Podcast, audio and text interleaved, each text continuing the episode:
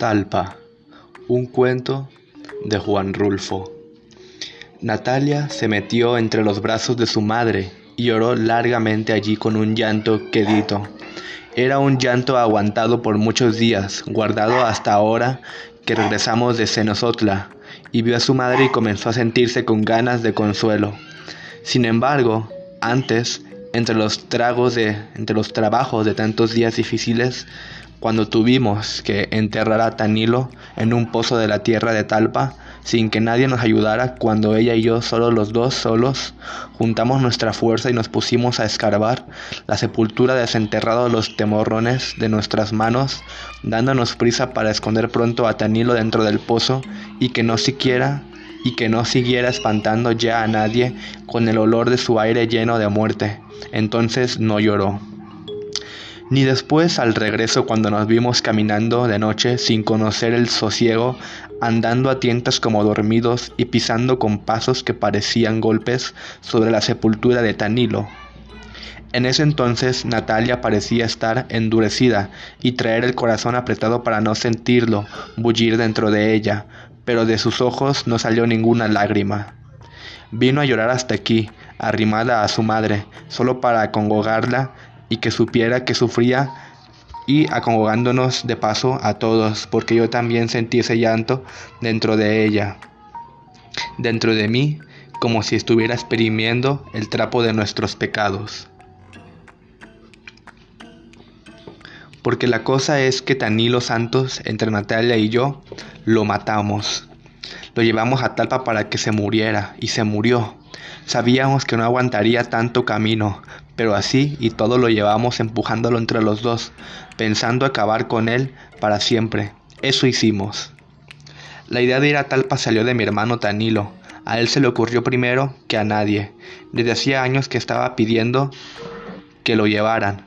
Desde hacía años, desde aquel día en que amaneció con unas ampollas moradas repartidas en los brazos y en las piernas, cuando después las ampollas se le convirtieron en llagas por donde no salía nada de sangre, y si una cosa amarilla como goma de copal, que destilaba agua espesa desde entonces, me acuerdo muy bien que nos dijo cuánto miedo sentía de no tener ya remedio. Para eso quería ir a la Virgen de Talpa, para que ella con su mirada le curara sus llagas, aunque sabía que Talpa estaba lejos y que tendríamos que caminar mucho debajo del sol de los días y del frío de las noches de marzo, así todo quería ir. La Virgencita le daría el remedio para aliviarse de aquellas cosas que nunca se acaban. Ella sabía hacer eso, lavarlas cosas y ponerlo todo de nuevo. Y ponerlo todo nuevo de nueva cuenta como un campo recién llovido. Ya allí frente a ella se acabarían sus males, nada le dolería ni le devolvería a doler más, eso pensaba él. Y eso de y eso y de esto nos agarramos Natalia y yo para llevarlo. Yo tenía que acompañar a Tanilo porque era mi hermano. Natalia tendría que ir también de todos modos porque era su mujer. Tenía que ayudarlo llevándolo del brazo, sopesándolo a la ida tal vez, a la vuelta sobre sus hombros mientras él arrastrara su esperanza. Yo ya sabía desde antes lo que había dentro de Natalia, conocía algo de ella, sabía por ejemplo de sus primeras redondas duras y calientes como piedras al sol del mediodía, estaban solas desde hacía tiempo, ya conocía yo eso, habíamos estado juntas, habíamos estado juntos muchas veces, pero siempre la sombra de Tanilo nos separaba, Sentíamos que sus manos ampolladas se metían entre nosotros y se llevaban a Natalia para que lo siguiera cuidando. Y así siempre, y así sería siempre mientras él estuviera vivo. Yo sé ahora que Natalia está arrepentida de lo que pasó, y yo también lo estoy, pero eso no nos salvará del remordimiento ni nos dará ninguna paz ya nunca. No podrá tranquilizarnos saber que Tanilo se hubiera muerto, de todos modos, porque ya le tocaba, y de que nada había servido ir a Talpa tan allá, tan lejos, pues casi es seguro de que se hubiera muerto igual allá que aquí, o quizás tantito después aquí que allá, porque todo lo que se mortificó por el camino y la sangre que perdió, demás y el coraje y todo, todas esas cosas juntas fueron las que lo mataron más pronto. Lo malo está en que Natalia y yo llevamos a empujones, lo llevamos a empujones, cuando él ya no quería seguir, cuando sintió que era inútil seguir y nos pidió que lo regresáramos a estirones lo levantábamos del suelo para que siguiera caminando, diciéndole que ya no podíamos volver atrás.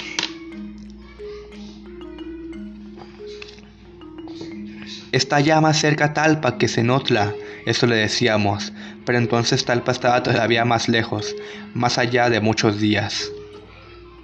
Lo que queríamos era que se muriera. No está por demás decir que eso era lo que queríamos desde antes de salir de Cenozotla, de Cenzotla. Y en cada una de las noches que pasábamos en el camino de Talpa, es algo que no podemos entender ahora, pero que entonces era lo que queríamos más, lo que queríamos, me acuerdo muy bien. Me acuerdo de esas noches, primero nos alumbrábamos con cohetes, con, o, con ocotes, Después dejábamos que la ceniza oscureciera la alumbrada y luego buscábamos Natalia y yo la sombra de algo para escondernos de la luz del cielo y así nos arrimábamos a la soledad del campo fuera de los ojos de Tanilo, desaparecidos de la noche y la soledad aquella nos empujaba uno al otro. A mí me ponía entre los brazos el cuerpo de Natalia y a ella solo le servía de remedio. Sentía como si descansara, se olvidaba de muchas cosas y luego se quedaba adormecida y con el cuerpo sumido en un gran alivio. Siempre sucedía que la tierra sobre la que dormíamos estaba caliente y la carne de Natalia, la esposa de mi hermano Tanilo, se calentaba enseguida con el calor de la tierra. Luego aquellos dos calores juntos quemaban y lo hacían a uno despertar de su sueño. Entonces mis manos iban detrás de ella, iban y venían por encima de ese como rescoldo que era ella, primero suavemente, pero después la apretaban como si quisieran exprimirle la sangre, así una y otra vez, noche tras noche, hasta que llegaba la madrugada y el viento frío apagaba la lumbre de nuestros cuerpos.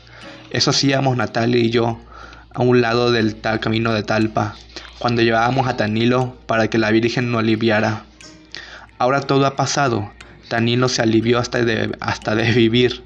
Ya no podrá decir nada del trabajo tan grande que le costaba vivir, teniendo aquel cuerpo como empuñazado, lleno por, lleno por dentro de agua podrida que le salía por cada rajadura de sus piernas o de sus brazos. Unas llagas así de grandes que se abrían despacito, muy despacito para luego dejar salir borbotones de aire como de una cosa echada a perder que todos nos tenía asustados. Pero ahora que está muerto, la cosa se ve de otro modo. Ahora Natalia llora por él, tal vez para que él vea desde donde está todo el gran remordimiento que lleva encima de su alma. Ella dice que ha sentido la cara de Tanilo estos últimos días. Era lo único que le servía de él para ella. La cara de Tanilo humedecida siempre por el sudor en que él lo dejaba el esfuerzo para aguantar sus dolores. La sintió acercándose hasta su boca, escondiéndose entre sus cabellos, pidiéndole con una voz a penitas que lo ayudara. Dice que le dijo que ya se había jurado por fin, que ya no le molestaba ningún dolor. Ya puedo estar contigo, Natalia, ayúdame a estar contigo. Dice que eso le dijo. Acabábamos de salir de Talpa de dejarlo allí enterrado bien hondo en aquel como surco profundo que hicimos para sepultarlo. Y Natalia se olvidó de mí desde entonces. Yo sé cómo le brillaban ante los ojos como si fueran charcos alumbrados por la luna, pero de pronto se destiñeron, se le borró la mirada como si lo hubiera revolcado en la tierra, y pareció no ver ya nada. Todo lo que existía para ella era tan hilo de ella, que ella había cuidado mientras estuvo vivo y lo había enterrado cuando tuvo que morirse.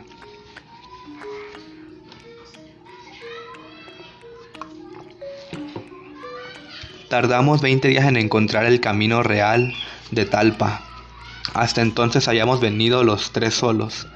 Desde allí comenzamos a juntarnos con gente que salía de todas partes, que había desemboncado como nosotros en aquel camino ancho parecido a la corriente de un río, que nos hacía andar a rastras empujándonos por todos lados como si nos llevaran amarrados con hebras de polvo, porque de la tierra se levantaba, como el bullir de la gente, un polvo blanco como tamo de maíz, que subía muy alto y volvía a caer, pero los pies al caminar lo devolvían y lo hacían subir de nuevo.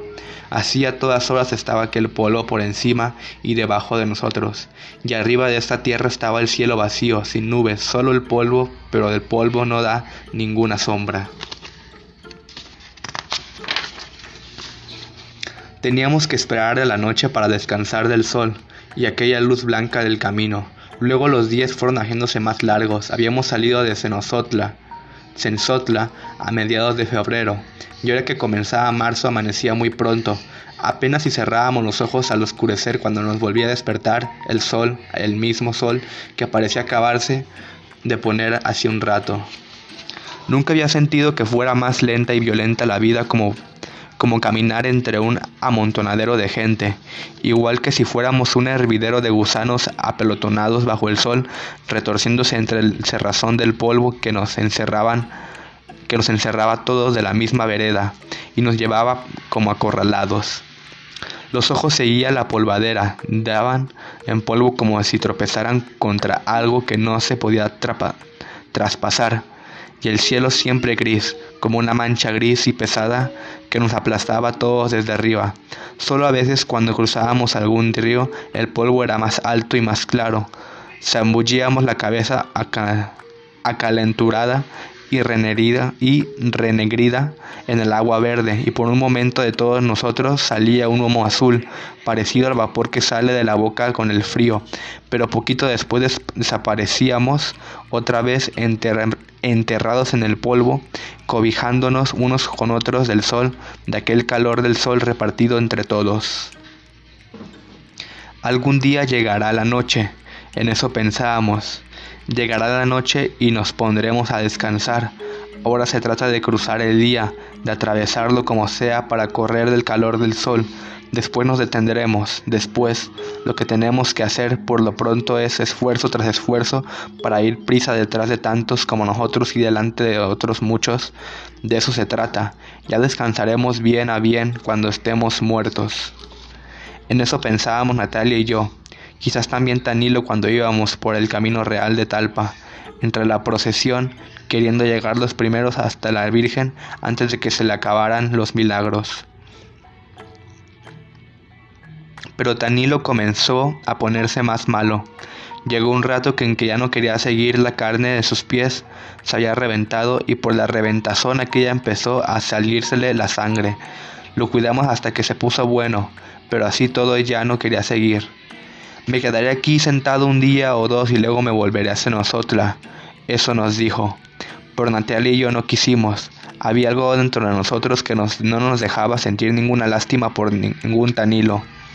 Queríamos llegar a Talpa con él, porque a esas alturas, así como estaba, todavía le sobraba vida.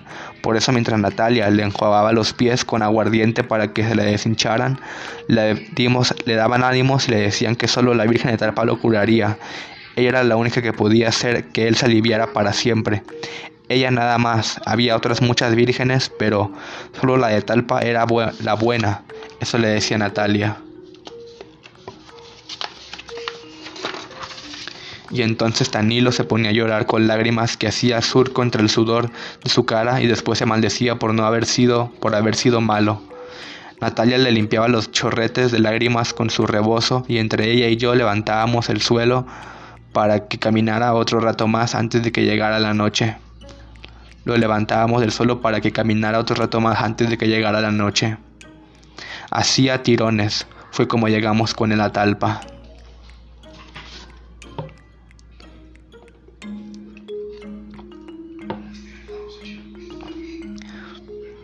Ya los últimos días también nosotros nos sentíamos cansados. Natalia y yo sentíamos que se nos iba doblando el cuerpo entre más y más. Era como si algo nos detuviera y cargara un pesado bulto sobre nosotros. Danilo se nos caía más seguido y teníamos que levantarlos, a veces llevarlos sobre los hombros.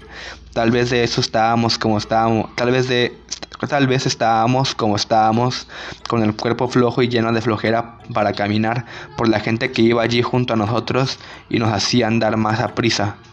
Por las noches aquel mundo desbocado se descalmaba y desperdigraba, por todas partes brillaban las fogatas y el derredor del lumbre de la gente y la peregrinación rezaba el rosario o los brazos en cruz, mirándose el cielo de talpa.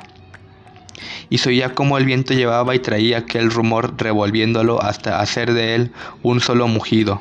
Poco después se quedaba quieto. A eso de la medianoche podía oírse que alguien cantaba muy lejos de nosotros. Luego se cerraban los ojos y se esperaban sin dormir a que amaneciera.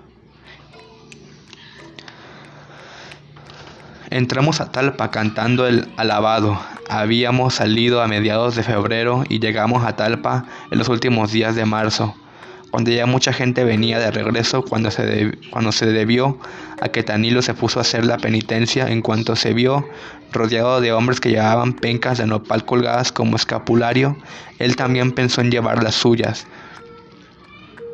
dio en amarrarse los pies unos con otros con las mangas de una camisa para que sus pasos se hicieran más desesperados. Después quiso llevar una corona de espinas y Tanilo después se vendó los ojos y más tarde más tarde los últimos trechos del camino se hincó en la tierra y así, andando sobre los huesos de sus rodillas y con las manos cruzadas hacia atrás, llegó a Tanila y aquella cosa que era mi hermano Tanilo Santos, aquella cosa tan bella de cataplasmas y de hilos oscuros de sangre que dejaba el aire al pasar un dolor agrio como de animal muerto. Y cuando menos acordamos lo vimos metido entre las danzas. Apenas si nos dimos cuenta ya estaba allí, con la larga sonaja de la mano, dando duros golpes en el suelo, con los pies amonotonados y descalzos, parecía todo enfurecido, como si estuviera sacudiendo el coraje que llevaba encima desde hacía tiempo, o como si estuviera haciendo un último esfuerzo por conseguir vivir un poco más. Tal vez al ver las danzas se acordó de cuando íbamos todos los años a Tolimán en el novenario del Señor y bailaban la noche entera hasta que sus huesos se aflojaban, pero sin cansarse.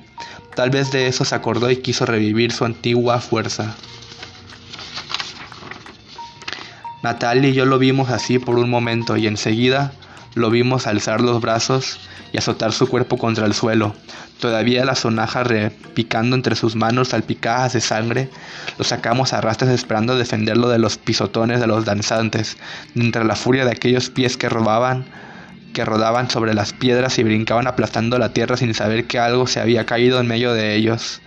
Ahorcadas como si estuviera tullido, entramos con él en la iglesia, Natalia la arrodilló junto a ella y, en, y enfrentinto de aquella figurita dorada que era la Virgen de Talpa, y Tanilo comenzó a rezar y dejó que se le cayera una lágrima grande, salida de muy adentro, apagándole la vela de Natalia. La había puesto entre sus manos. Pero no se dio cuenta de esto. La iluminaría de tantas velas prendidas de allí que había... Pero no se dio cuenta de eso. La luminaria de tantas velas prendidas de allí le había cortado con la que se daba a dar cuenta de la que junto. Pero no se dio cuenta de esto. La luminaria de tantas velas prendidas de allí había le cortó esa cosa con la que uno sabe dar cuenta de lo que pasa junto a uno. Siguió rezando con su vela apagada y rezando a gritos para oír que rezaba.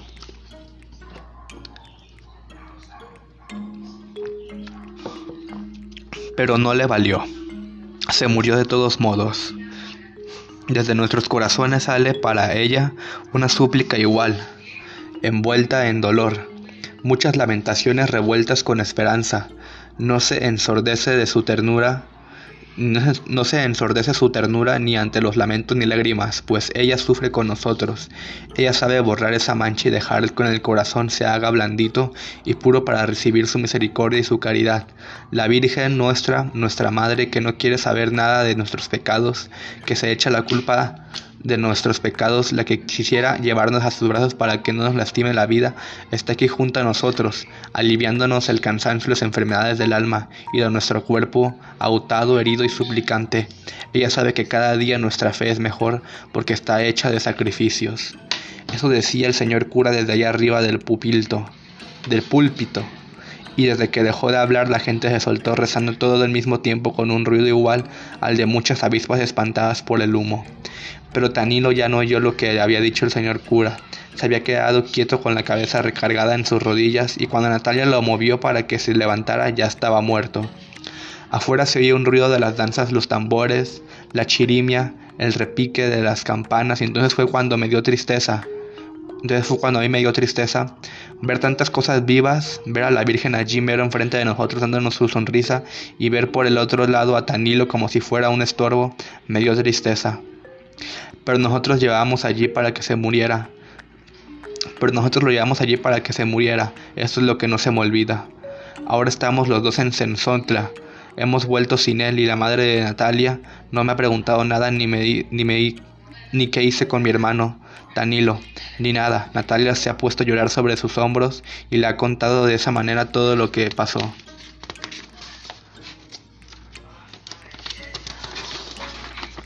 Y yo comienzo a sentir como si nos hubiéramos llegado, como si no hubiéramos llegado a ninguna parte, que estamos aquí de paso para descansar y luego seguiremos caminando. No sé para dónde, pero tendremos que seguir porque aquí estamos muy cerca del remordimiento y el recuerdo de Tanilo. Quizás hasta empecemos a tenerlo, a tenernos miedo en uno al otro. Esa cosa de no decirnos desde nada que salimos tal Esa cosa de no decirnos nada desde que salimos de Talpa, tal vez quiera decir eso.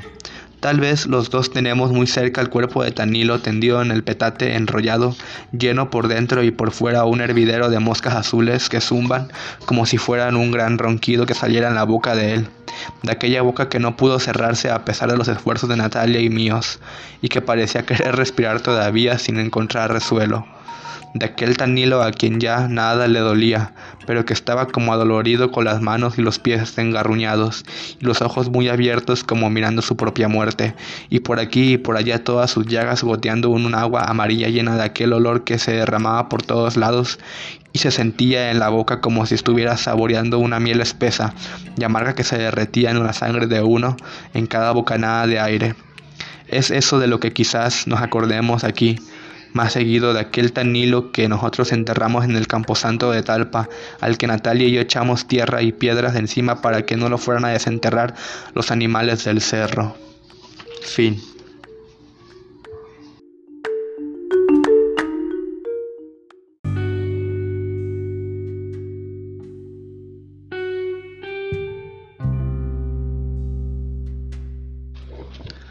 Acuérdate. Un cuento de Juan Rulfo. Acuérdate de Urbano Gómez, hijo de don Urbano, nieto de Dimas, aquel que dirigía las pastorelas y que murió recitando el Rezogonga, ángel maldito. Cuando la época de la gripe de estos hace ya años, quizás quince, pero te debes acordar de él. Acuérdate de lo, de lo que le decíamos, el abuelo, por aquello de que su otro hijo, Fidencio Gómez, tenía dos hijas muy juguetonas, una prieta y chaparrita que por mal nombre le decían arremangada, y la otra era rete alta y tenía los ojos arcos, y hasta se decía que ni era suya y que, por unas señas, estaba enferma del hipo. Acuérdate del relajo que armaban cuando estábamos en misa y que en la mera hora de la elevación soltaban un ataque de hipo que parecía como si estuviera riendo y llorando a la vez, hasta que le sacaban fuera y le daban tantita agua con azúcar y entonces se calmaba. Eso acabó cansándose, casándose con Lucio Chico, niño de la mezcalera que antes fue del librado, río arriba por donde estaba el molino de alianza de los teludos. Acuérdate de su madre, Acuérdate que a su madre le decían la berenjena, porque siempre andaba metida en líos y de cada lío salía con un muchacho. Se decía que tuvo su dinerito, pero se lo acabó en los entierros, pues todos los hijos se le morían recién nacidos, y siempre les mandaba cantar alabanzas llevándolos al panteón entre música y coros de monaguillos que cantaban hosanas y glorias, y la canción esa de ahí, te mando Señor otro angelito.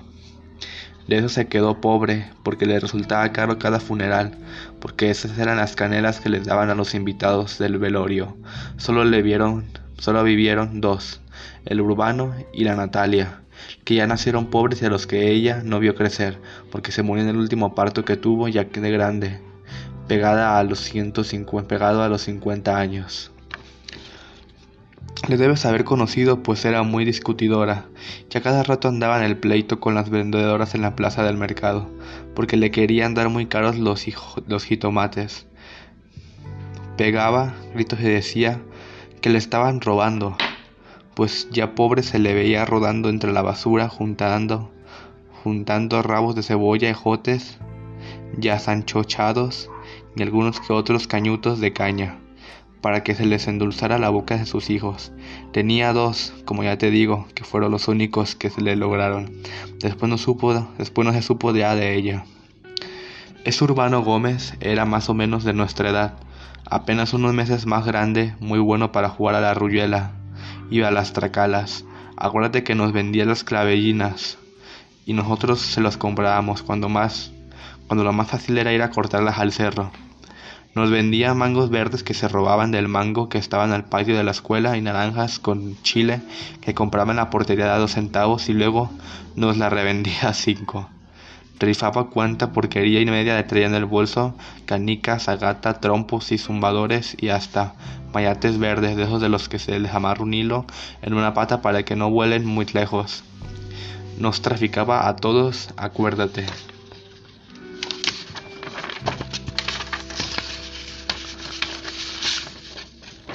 Era cuñado de Nachito Rivero, aquel que se volvió tonto a los pocos días de casado y que Inés, su mujer, para mantenerse tuvo que poner un puesto de tepeche en la garita del camino de Real, mientras Nachito se vivía tocando canciones todas refinadas en una mandolina que le prestaba en la peluquería de don Refugio. Y nosotros íbamos con Urbano a ver a su hermana a bebernos el tepache, que siempre le quedábamos de beber, que siempre le quedábamos a beber y que nunca le pagábamos, y porque nunca teníamos dinero. Después hasta se quedó sin amigos, porque todos al verlo le sacábamos la vuelta para que no fuera a cobrarnos. Quizás entonces se vio malo o quizás ya era de nacimiento. Lo expulsaron de la escuela antes del quinto año porque lo encontraron con su prima, la arremangada, jugando a marido y mujer detrás de los lavaderos, metidos en un aljibe seco, lo sacaron de las orejas por la puerta grande entre el rizón de todos pasándolo por una fila de muchachos y muchachas para avergonzarlos. Y él pasó por allí con la cara levantada, amenazándolos a todos con la mano y como diciendo, ya me las pagarán caro.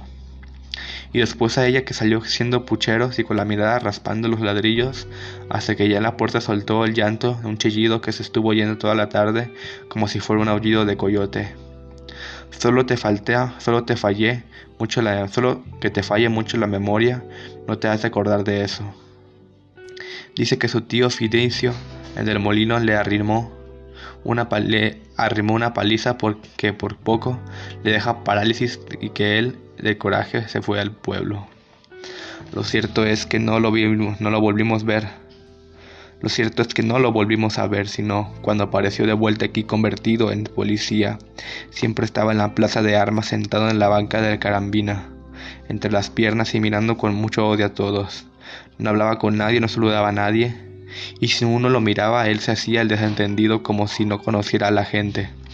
Fue entonces cuando mató a su cuñado de la mandolina, al Nachito se le ocurrió ir a darle una serenata y de noche, poquito después de las ocho, cuando las campanas todavía estaban tocando el toque de las ánimas, entonces oyeron los gritos y la gente que estaba en la iglesia rezando el rosario salió de la carrera, salió a la carrera y allí los vieron al Nachito defendiéndose patas arriba con la mandolina, el urbano mandándole un culatazo tras otro con el náuser sin oír lo que le gritaba la gente, rabioso como el perro del mal, hasta que un fulano que no era ni de por aquí se desprendió de la muchedumbre y fue y le quitó la carabina y le dio con ella en la espalda, doblándolo sobre la banca del jardín donde se estuvo tendido.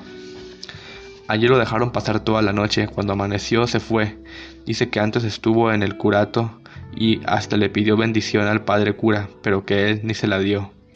Lo detuvieron en el camino iba cojeando, y mientras se sentó a descansar llegaron a él. No se puso, dicen que él mismo se amarró la soga en el pescuezo y que se hasta escogió el árbol, y que hasta él escogió el árbol que más le gustaba para que lo ahorcaran. Tú te debes acordar de él, pues fuimos compañeros de la escuela y lo conociste como yo. Fin.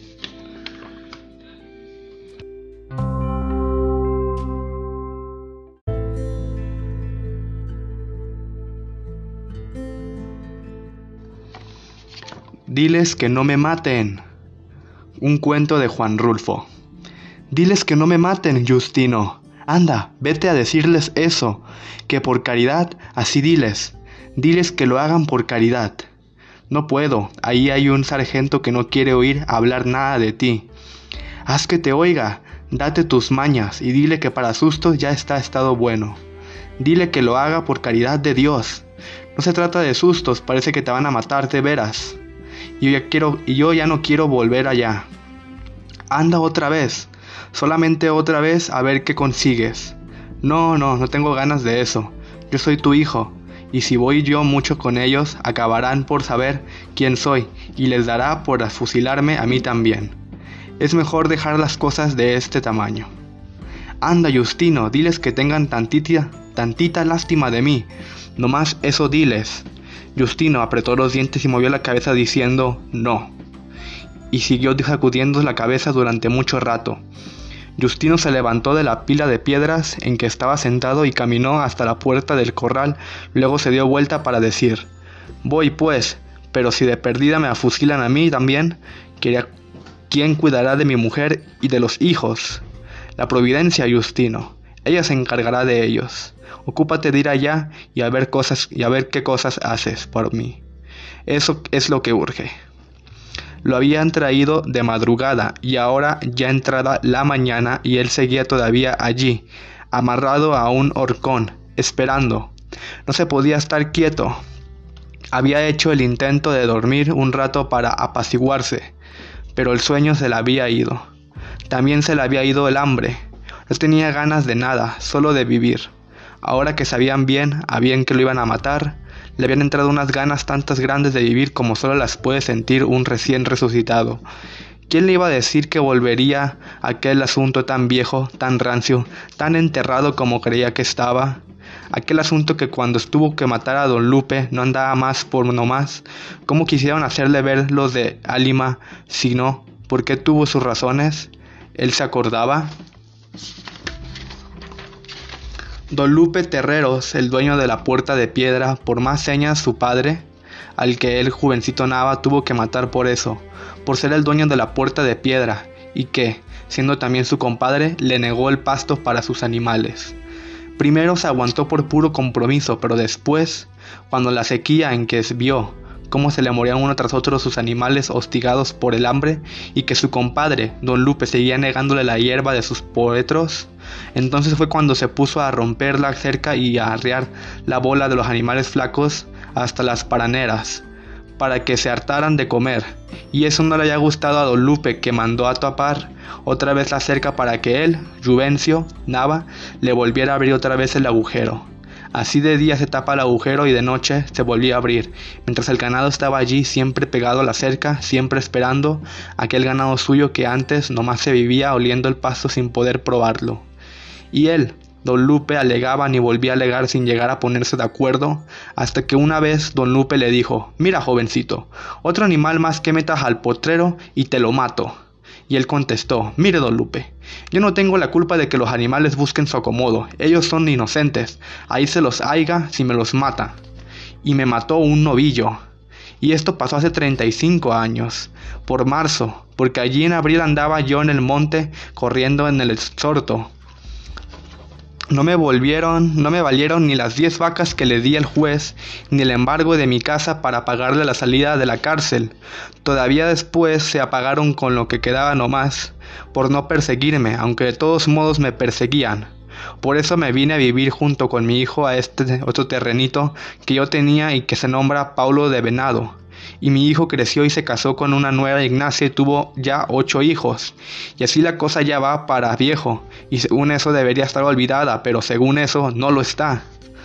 Yo entonces calculé que con unos 100 pesos quedaba arreglado todo, y el difunto de Don Lupe era solo, solamente con su mujer, y los dos muchachitos todavía de gatas, y la viuda pronto murió, también disque de pena, y los muchachitos se los llevaron lejos, donde unos parientes, así que por parte de ellos no había que tener miedo. Pero los demás se atuvieron a que yo andaba exhortado y enjuiciado para asustarme y seguir robándome. Cada vez que llegaba alguien al pueblo me avisaban. Por ahí andaban unos fureños juvencio. Yo echaba palpón, pal monte, entreverándome entre los mornanos entreverándome entre los madroños y paseándome los días comiendo verdolagas. A veces tenía que salir a la medianoche como si me fueran correteando los perros. Eso duró toda la vida. No fue un año ni dos, fue toda la vida. Y ahora habían ido por él. cuando no esperaba ya nadie, confiado en el olvido, en que lo tenía la gente creyendo que al menos unos últimos días lo pasarían tranquilos. Al menos esto pensó, conseguiré con estar viejo, me dejará en paz. Se había dado a esta esperanza por entero. Por eso eso era lo que le costaba trabajo imaginar, morir así de repente a esas alturas de su vida, después de tanto pelear para liberarse, para librarse de la muerte, de haberse pasado su mejor tiempo tirado de un lado para otro, arrastrado por los sobresaltos, y cuando su cuerpo había acabado por ser puro pellejo corrioso, curtido por los malos días en que tuvo que andar escondiéndose de todos. Por si acaso no haya dejado hasta que se le fuera su mujer, aquel día en que se amaneció con la nueva de su mujer, se le había ido, ni siquiera le pasó por la cabeza la intención de salir a buscarla. Dejó que se fuera sin indagar para nada ni con quién ni para dónde, con tal de no bajar al pueblo. Dejó que se le fuera como se le había ido todo lo demás, sin meter las manos. Ya lo único que le quedaba para cuidar era la vida, y ésta la conservaría como diera lugar. No podía dejar que lo mataran, no podía, mucho menos ahora. Pero para eso lo habría traído todo allá, de Pablo de Venado, no necesitaron amarrarlo para que lo siguieran. Él anduvo solo únicamente manitando por el miedo. Ellos se dieron cuenta de que no podía correr con aquel cuerpo viejo, con aquellas piernas flacas, sucuas, secas, acalambradas por el miedo de morir, porque a eso iba, a morir, se lo dijeron.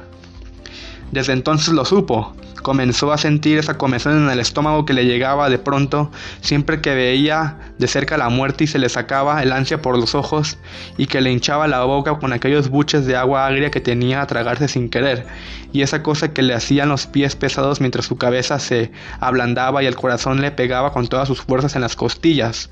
No, no podía acostumbrarse a la idea de que lo mataran. Tenía que haber alguna esperanza, en algún lugar, alguien, en algún lugar que dar alguna esperanza. Tal vez ellos se hubieran equivocado. Quizás buscaban a otro Juvencio Nava y no al Juvencio Nava que era él. Caminó entre aquellos hombres en silencio, con los brazos caídos. La madrugada era oscura, sin estrellas, el viento soplaba. Despacio, se llevaba las tierras seca y la estrella más, llena, llena de ese olor como de orines que tiene el polvo de los caminos. Sus ojos que se habían apescuado con los años venían viendo tierra aquí, debajo de sus pies, a pesar de la oscuridad, y allí en la tierra estaba toda su vida. Sesenta años de vivir sobre de ella, de encerrarla entre sus manos, de haberla probado como su prueba del sabor de la carne. Se vino largo rato desmenuzándola, se vino largo rato desmenuzándola con los ojos, saboreando cada pedazo como si fuera el último, sabiendo casi que sería el último. Luego, como queriendo decir algo, miraba a los hombres que iban junto a él. Iba a decirles que lo soltaran, que lo dejaran, que se fuera. Yo no le he hecho daño a nadie, muchachos. Iba a decirles, pero se quedaba callado. Más adelantito se los diré, pensaba. Yo solo los veía, podía imaginar que eran sus amigos, pero no quería hacerlo. No lo eran. No sabía quiénes eran. Los veía a su lado ladeándose y agachándose de vez en cuando para ver por dónde seguía el camino. Los había visto por primera vez al parpadear de la tarde. En esa hora desteñida en todos parece deschamuscado. Había atravesado los surcos pisando la milpa tierna, y él había bajado a eso, a decirles que allí estaba comenzando a crecer la milpa, pero ellos no se detuvieron. Los había visto con tiempo, siempre tuvo la suerte de ver con tiempo todo. Pudo haberse escondido, caminar unas cuantas horas por el cerro mientras ellos se iban, y después volver a bajar. Al fin y al cabo, la milpa no se lograría de ningún modo. Ya era tiempo de que hubiera viendo las aguas y las aguas no aparecieran, y la milpa comenzaba a marchitarse, no tardarían en estar secas del todo. Así que ni valía la pena de haberse bajado, haberse metido entre aquellos hombres como en un agujero, para que ya no volviera a salir. Y ahora seguía junto a ellos aguantándose las ganas de decirles que lo soltaran. No les veía la cara, solo veían los bultos que se repegaban o separaban de él. De manera que cuando se puso a hablar no supo si lo habían oído y dijo, Yo nunca le he hecho daño a nadie, eso dijo.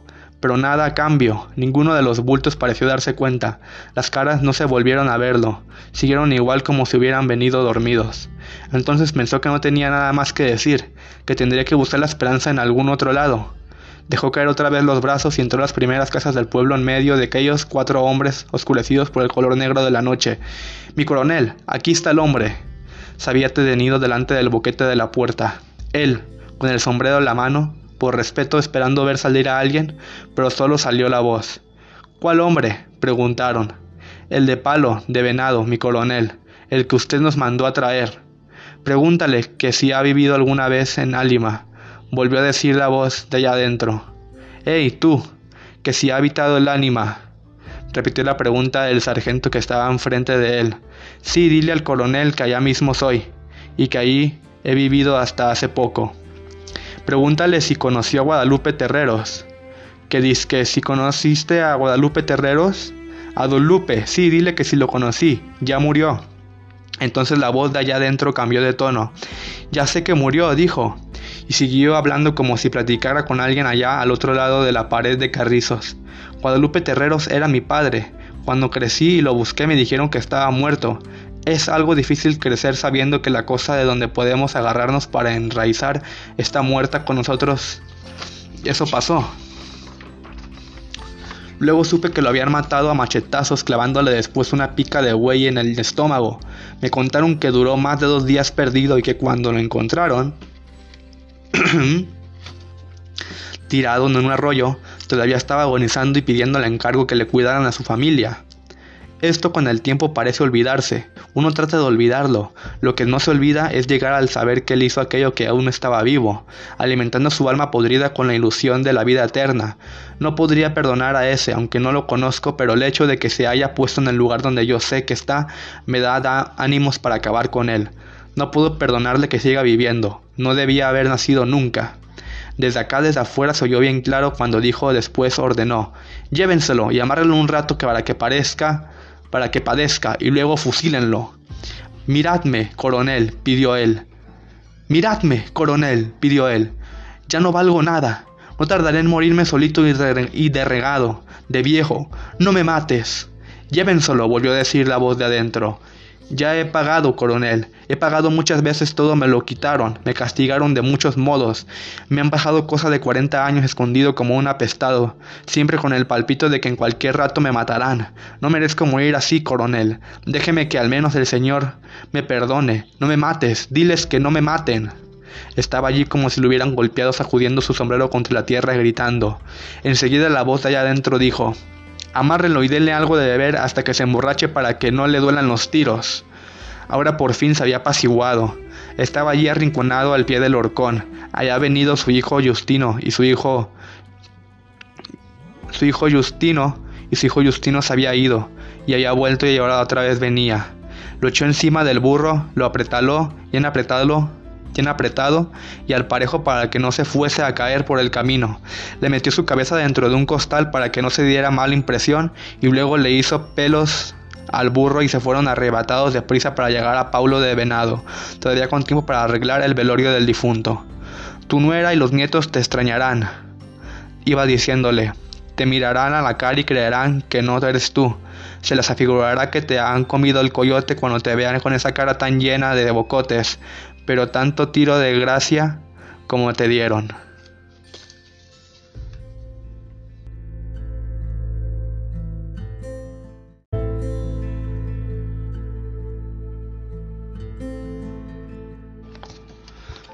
La noche que lo dejaron solo. Un cuento de Juan Rulfo. ¿Por qué van tan despacio? le preguntó Feliciano Ruelas a los de adelante. Así acabaremos por dormirnos. ¿Acaso no les urge llegar pronto?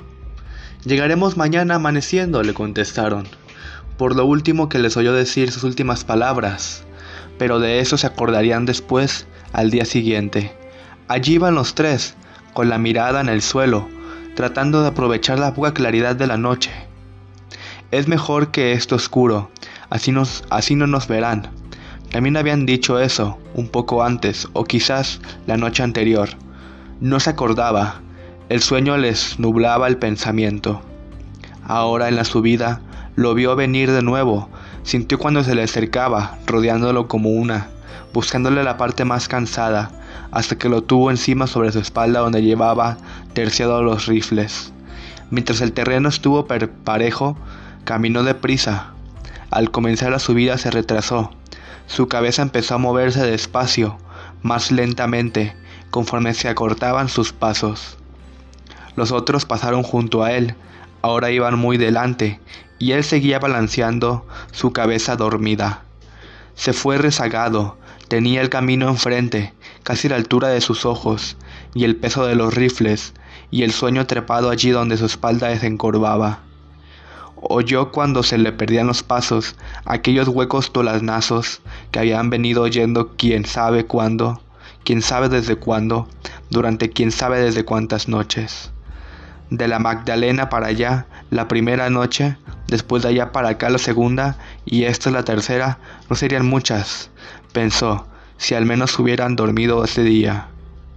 Pero ellos no quisieron, nos pueden agarrar dormidos, dijeron, y eso sería lo peor. ¿Lo peor para quién? Ahora el sueño lo hacía hablar. Le dije que esperaran, vamos dejando esto para arriba para descansar. Mañana caminaremos al filo y con más ganas y con más fuerzas. Por si tenemos que correr, puede darse el caso. Se detuvo con los ojos cerrados. Es mucho, dijo. ¿Qué ganamos con apurarnos? Una jornada después de tantas que hemos perdido no vale la pena. Enseguida gritó. ¿Dónde andan? Y casi en secreto, váyanse después, váyanse.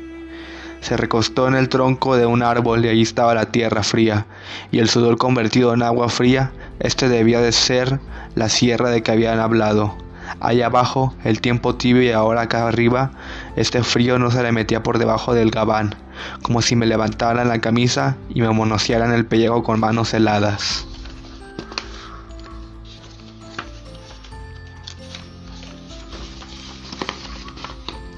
Se fue sentado sobre el musgo, abrió los brazos como si quisiera medir el tamaño de la noche y encontró una cerca de árboles, respiró el aire oloroso de termitina y luego se dejó resbalar en el sueño sobre el colchal, sintiendo como se le iba entumeciendo el cuerpo. Lo despertó el frío de la madrugada, la humedad del rocío. Abrió los ojos, vio estrellas transparentes en un cielo claro por encima de las ramas oscuras. Está oscureciendo, pensó, y se volvió a dormir. Se levantó a oír los gritos y apretando el golpetear de las pezuñas sobre el seco tepiate del camino, una luz amarilla bordeaba el horizonte. Los arrieros pasaron junto a él, mirándolo, lo saludaron. Buenos días, le dijeron. Pero él no contestó. Se acordó de lo que tenía que hacer. Era ya de día, y él debía de haber atravesado la sierra por la noche para evitar a los vigas. Este paso era el más resguardado, se lo habían dicho. Tomó el recinto de carabinas y se lo echó a la espalda. Se hizo a un lado del camino y cortó por el monte hacia donde estaba saliendo el sol. Subió y bajó cruzando las lomas terregosas. Le pareció oír a los arrieros que decían lo vimos allá arriba, es así asado, y trae muchas armas. Tiró los rifles después del deshizo de, tiró los rifles después se deshizo de las carrerillas. Entonces se sintió livianito y comenzó a correr como si quisiera ganar a los arrieros la bajada. Había una que encumbrar, rodear la meseta y luego bajar. Eso, eso se estaba haciendo. Obrero, obre Dios estaba haciendo lo que dijeron que hiciera, aunque no a las mismas horas. Llegó al borde de las barrancas, miró allá a lo lejos la gran llanura gris. Ellos debían estar allá, descansando al sol, ya sin ninguna pendiente, ya sin ningún pendiente. Pensó y se dejó caer de la barranca abajo, rodando y corriendo y volviendo a rodar Obre de Dios, decía, y rodaba cada vez más en su carrera. Le parecía seguir oyendo a los arrieros cuando le dijeron Buenos días. Sintió que sus ojos eran engañosos. Llegarán al primer vigía y le dirán, lo vimos en tal parte y tal parte, no tardarán en estar por aquí. De pronto se quedó quieto. Cristo, dijo. Llevan a gritar, ¡Viva Cristo Rey! Pero se contuvo. Sacó la pistola de la costilla y se la acomodó por dentro debajo de la camisa para sentirla cerquita de su carne. Eso le dio valor. Se fue acercando hasta los ranchos del agua zarca, los pasos queditos mirando el bullicio de los soldados que se calentaban junto a las grandes fogatas. Llegó hasta, llegó hasta las bardas del corral y pudo verlos recorrer y reconocerles la cara a uno de ellos y reconocerles la cara. Eran ellos, su tío, Tranes y su tío librado. Mientras los soldados daban la vuelta alrededor de la lumbre, ellos se metían colgados en un mezquite de mitad del corral. No parecían ya darse cuenta del humo que salía, que subía de sus fugatas y que nublaba los ojos vidriosos que le enernecía la cara. No quiso seguir viéndolos. Se arrastró a lo largo de la varada y se arrincó en una esquina.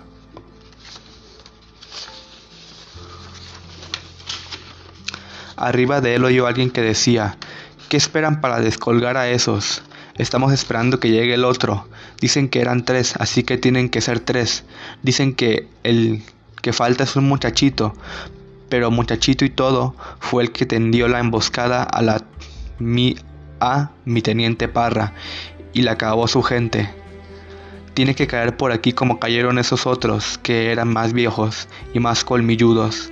Y Mayor dice que si no viene de hoy a mañana, acalvamos, acabalamos con el primero que pase y así se cumplirán las órdenes. ¿Y por qué no salimos mejor a buscarlo? Así hasta nos quitarán un poco lo aburrido. No hace falta, tiene que venir. Todos están arrendados para la Sierra Comanya, a juntarse con los cristeros del 14. Estos son los que ya, estos ya son los últimos.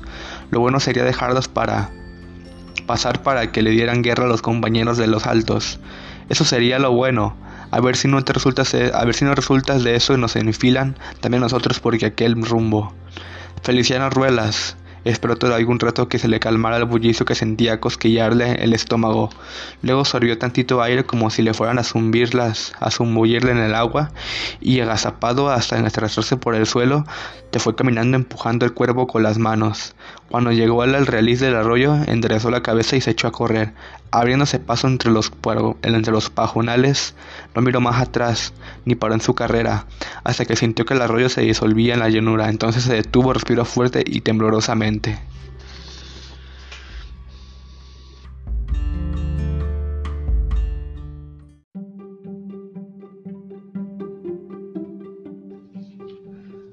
El día del derrumbe. El llano en llamas, 1953. Un cuento de Juan Rulfo. Esto pasó en septiembre, no en el septiembre de este año, sino en el del año pasado. ¿O fue en el del antepasado, Melington? No fue el pasado, sino, me acordaba bien, fue en septiembre del año pasado por día del 21. Óyeme, Melton, ¿no fue el 21 de septiembre el mero día del temblor? Fue un poco antes, tengo entendido que fue por el 18. Tienes razón, y por esos días andaba en Tuxcacuetzco. Hasta vi cuando se derrumbaban las casas como si estuvieran hechas de meloncha.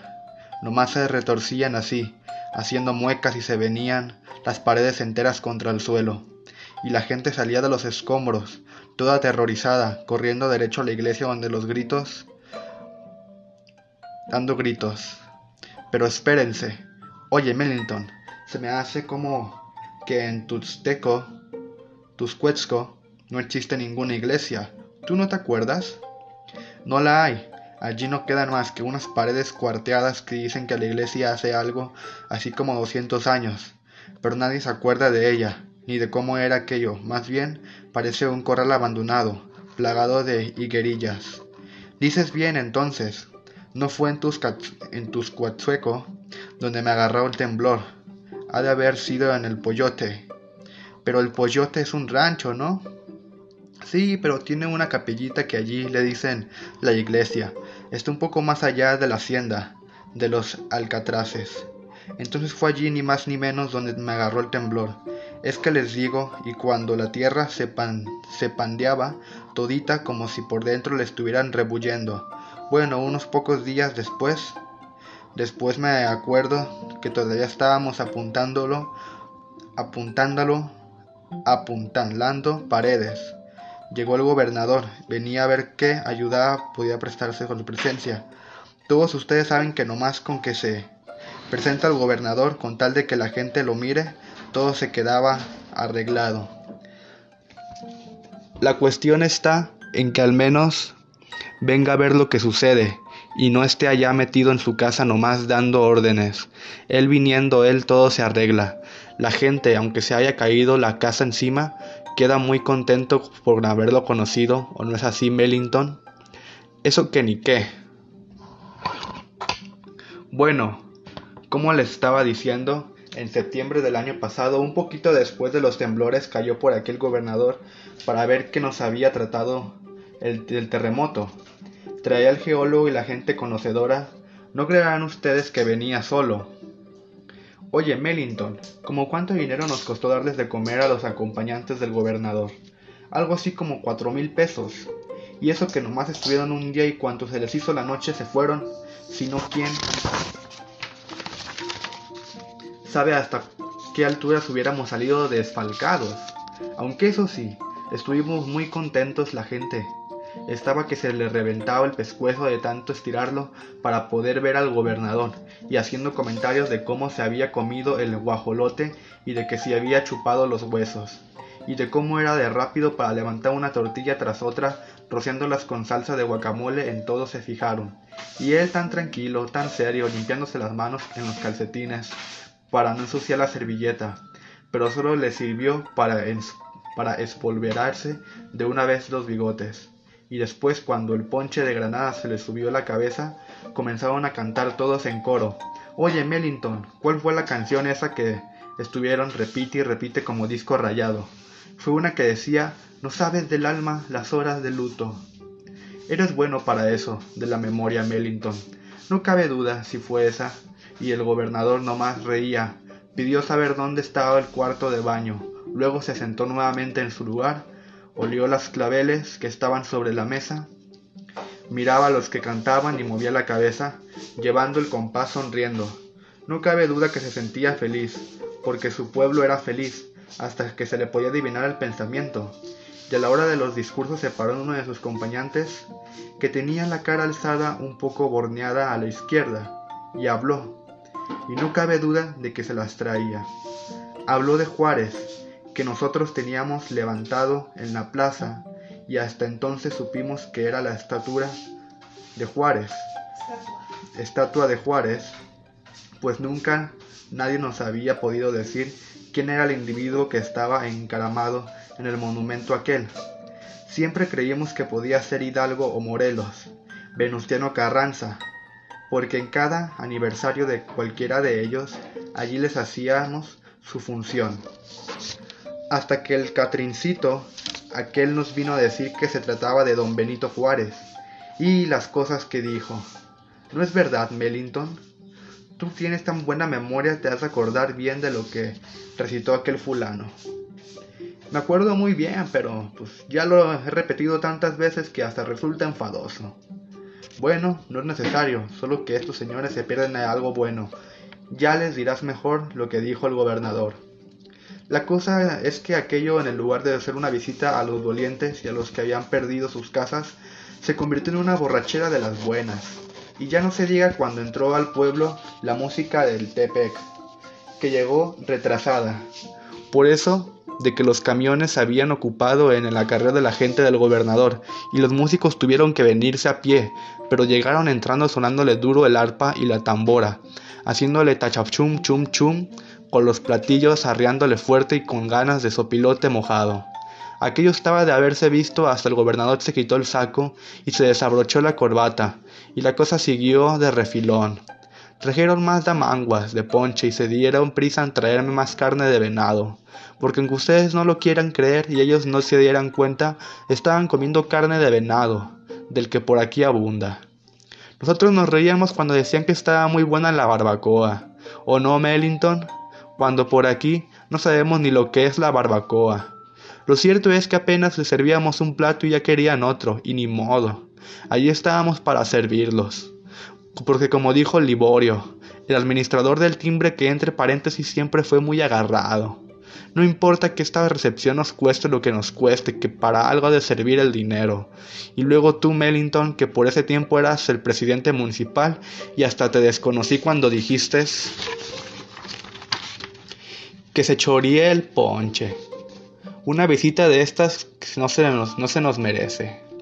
Que se chorríe el ponche. Una visita de estas no se desmerece. Y sí se chorrió el ponche. Esa es la pura verdad. Hasta los manteles estaban colorados. Y la gente aquella que parecía no tener llenadero, solo me fijé que el gobernador no se movía de su sitio, que no estiraba ni la mano, sino que solo se comía y bebía lo que arrimaban pero la bola de lambiscones se desvivían por tenerle la mesa tan llena que hasta ya ni cabía ni el salero que tenía en la mano, y que cuando lo desocupaba se lo metía en la bolsa de la camisa. Hasta yo fui a decirle ¿No gusta sal, mi general? Y él me enseñó riendo del salero que tenía en la bolsa de la camisa. Por eso me di cuenta. Lo grande estuvo cuando él comenzó a hablar. Se nos enchinó el pellejo a todos de la pura emoción. Se fue enderezando despacio, muy despacio, hasta que lo, vimos echar las sillas de atrás con el pie, poner sus manos en la mesa, agachar la cabeza como si fuera a agarrar vuelo y luego sus dos, que nos puso a todos en silencio. ¿Qué fue lo que dijo Mellington? Con, con ciudadanos, dijo, rememorando mi trayectoria, vivificando el único proceder de mis promesas, ante esta tierra que visité como anónimo compañero de un candidato a la presidencia, cooperador omnímodo de un hombre representativo, cuya honradez no ha estado muy desligada del contexto de mis manifestaciones políticas y que sí, en cambio, es firme, glosa de principios democráticos en el supremo vínculo de unión con el pueblo, aunado a la austeridad que ha dado nuestra síntesis evidente del idealismo revolucionario, nunca hasta ahora pleno de realizaciones y certidumbre. Allí hubo aplausos, ¿o no, Mellington? Sí, muchos aplausos. Después siguió. Mi trazo es el mismo con Ciudadanos.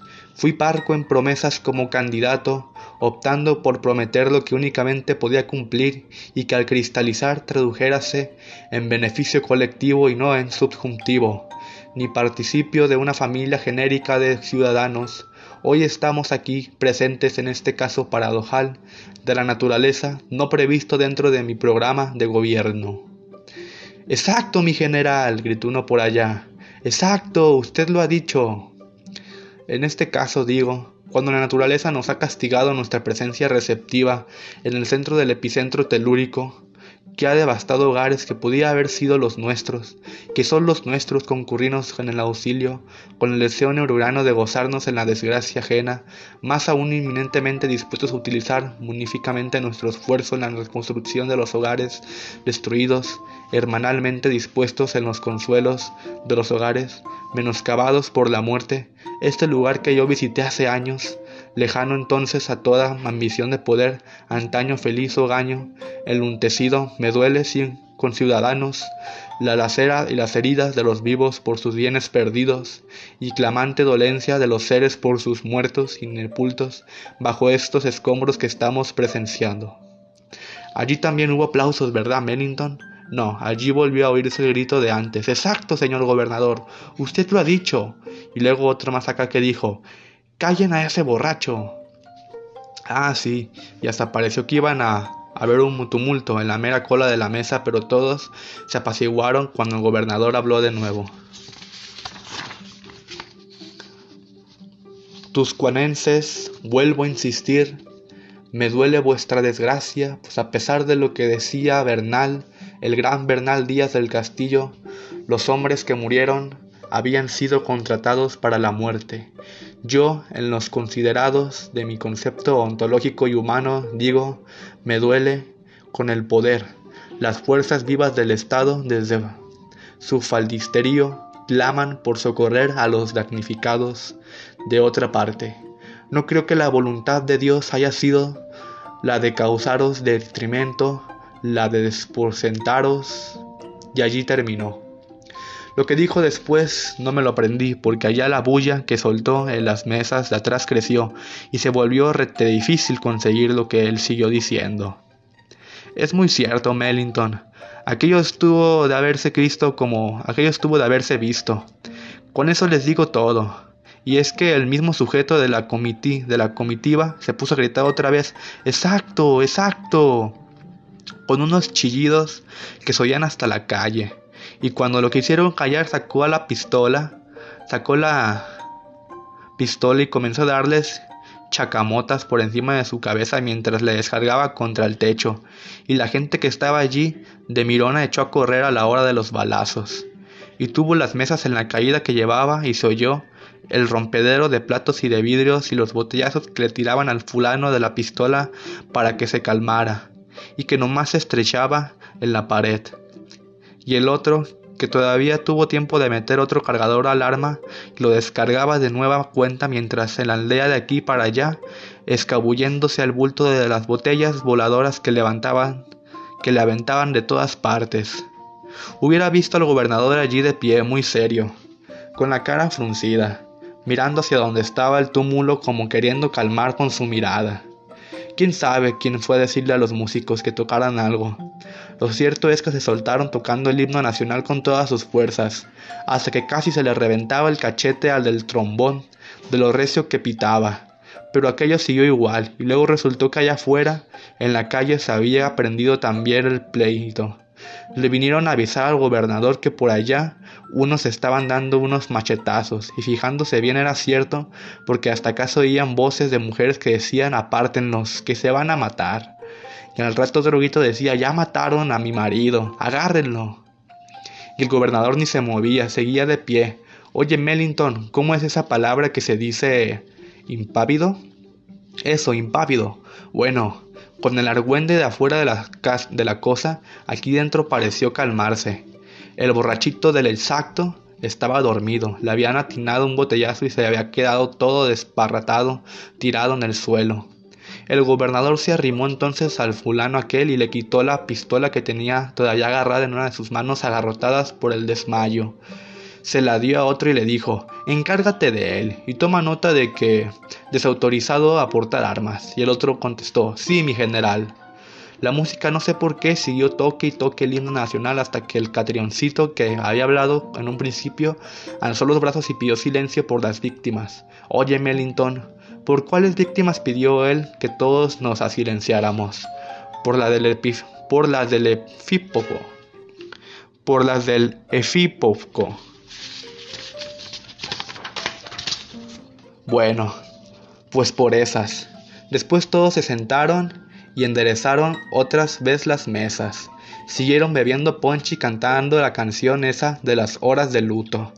Ahora me estoy acordando que si fue por el 21 de septiembre, el borlote, porque mi mujer tuvo ese día a nuestro hijo Merencio, y yo llegué ya muy noche a mi casa, más bien borracho que buen y sano, y ya no me hablo en muchas semanas arguyendo que la había dejado sola con su compromiso, ya cuando se contentó me dijo que yo había sido bueno ni para llamar, que yo no había sido ni bueno ni para llamar a la comadrona, y que estuvo que salir del paso a como Dios le dio a entender.